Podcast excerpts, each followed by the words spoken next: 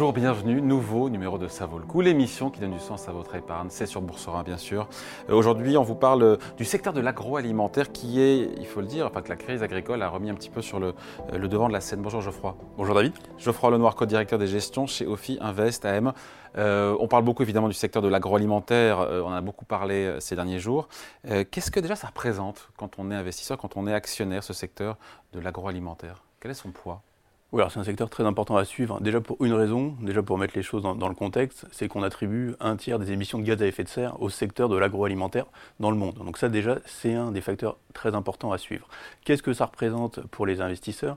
Si on regarde plus près de chez nous, sur nos principaux indices euh, boursiers, hein, sur le, CAC 40 ou, l'Eurostox ou les indices européens, on va retrouver des, valeurs du type euh, Danone, du type euh, Unilever, du type, on va dire également L'Oréal qui va être dans ce panier, on va dire, de consommation de consommation au sens large. Donc il y a l'alimentaire et les produits de consommation. Euh, mais c'est vrai que tout ça, ça pèse à peu près sur le, CAC 40, euh, on va dire autour de, 8%. C'est n'est pas un gros secteur, c'est un secteur de taille moyenne qui représente à peu près la, moitié du secteur du luxe en France. Hein, si on regarde le CAC 40, qui est le gros euh, secteur qu'on regarde et qu'on a l'habitude de regarder. Mais c'est vrai que ce secteur-là est un secteur de taille moyenne, mais qui a des enjeux, on va dire, en termes de finances responsables, très importants. Oui, ben justement, ces grands enjeux, à la fois les enjeux, les facteurs de risque en termes de durabilité pour ce secteur de l'agroalimentaire Alors, il y en a plusieurs, mais je voudrais rappeler déjà qu'il y a plusieurs façons de regarder le secteur de l'agroalimentaire. Il y a le secteur primaire déjà, donc c'est tout ce qui va concerner l'élevage, l'agriculture, euh, l'aquaculture ou, la pêche. Donc ça, c'est vraiment, on va dire, en amont, la, en amont enfin, la base hein, pour la création de matières premières. Et puis une deuxième partie, donc avec tout ce qui va être société de transformation, tous les grands groupes industriels qui vont vraiment être eux les plus représentatifs, on va dire, du, secteur pour les investisseurs et notamment les investisseurs euh, responsables.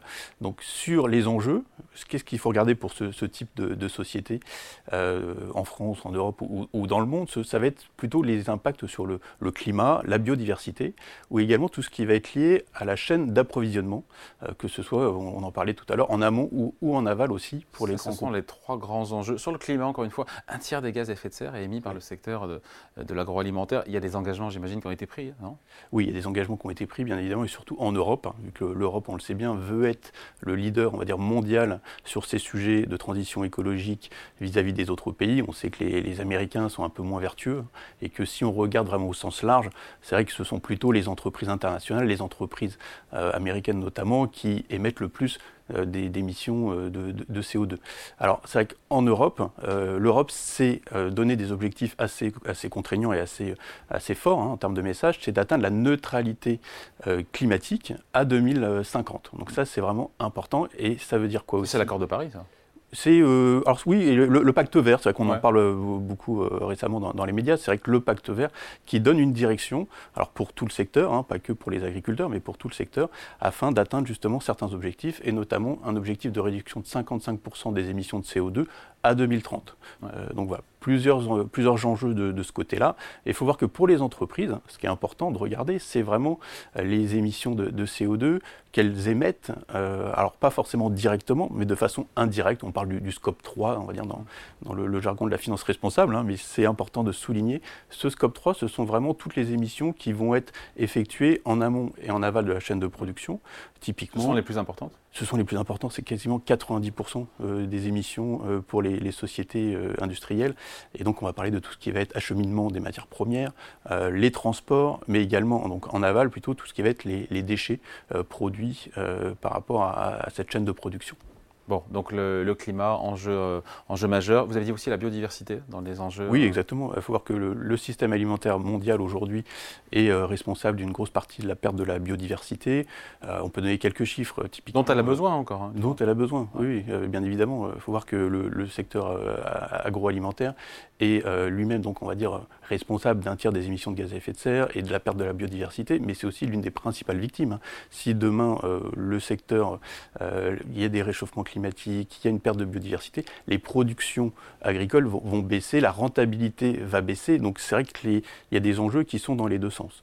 Et au niveau de la biodiversité, euh, quelques chiffres, hein, c'est vrai qu'on peut dire que 90% de la déforestation mondiale est due en fait à la transformation de, terrains forestiers pour à des fins agricoles. Donc ça c'est un chiffre assez, assez considérable. Et il faut voir qu'en termes de, de production alimentaire, que ce soit pour, les, pour la viande ou pour, pour des produits végétaux, en fait, il n'y a que quelques espèces qui constituent vraiment ces, qui sont à la base hein, en fait, de, ces productions. Et ça, c'est vrai que ça ne favorise pas forcément la, biodiversité non plus. Hum. Geoffroy Lenoir, après, il y a des sujets qui sont imbriqués. Vous parlez des chaînes d'approvisionnement, mais c'est lié, lié aussi à la biodiversité et au climat. Donc, oui, les chaînes d'approvisionnement, c'est un sujet très important pour les entreprises aujourd'hui, vu que maintenant il y a un cadre euh, réglementaire contraignant euh, qui oblige euh, les entreprises à avoir un, devoir de vigilance sur les, chaînes de, on va dire d'approvisionnement et de production, que ce soit vraiment au départ, en amont, à la réception des matières premières, ou jusqu'à la transformation du produit fini qui va être mis à disposition des, des clients. Bon, une fois qu'on a posé les enjeux, face à cela, il faut, il doit y avoir des solutions. Quelles sont-elles pour le secteur?